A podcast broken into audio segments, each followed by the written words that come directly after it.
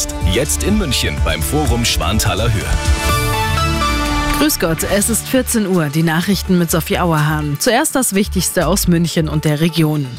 Gesundes Misstrauen, das rät Innenminister Hermann, um nicht auf Trickbetrüger reinzufallen. In Bayern gibt es nämlich immer mehr solcher Fälle. Arabella München-Reporter Benjamin Kühnel. Enkeltrick, als falsche Polizisten oder mit Schockanrufen. Im vergangenen Jahr konnten Betrüger rund 24 Millionen Euro erbeuten. Erst gestern ist eine 76 Jahre alte Frau aus dem Landkreis München auf einen Anruf einer falschen falschen Bankmitarbeiterin reingefallen. Die Frau hat laut Polizei so mehrere tausend Euro verloren.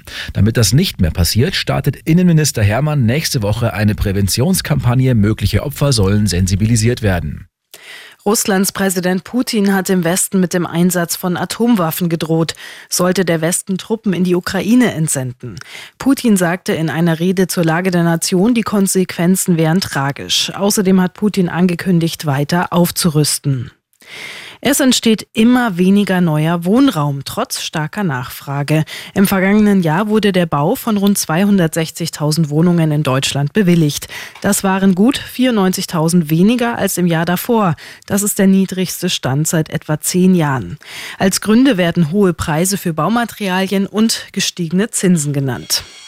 Und das ist sonst noch los in München und der Region. Mit dem Elektroroller zur U-Bahn flitzen, einsteigen, ein paar Stationen fahren und dann weiter wieder mit dem Roller zur Arbeit fahren. Das machen viele in München. Ab April verbietet die MVG aber E-Scooter in den Münchner U-Bahnen, Trambahnen und Bussen.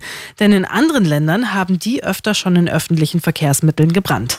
E-Bikes sind von der neuen Regel nicht betroffen. Stellen Sie sich vor, Sie kommen mittags nach Hause und finden einen Einbrecher in Ihrem Haus. Was wie im Film klingt, ist gestern in Markt Schwaben im Landkreis Ebersberg passiert.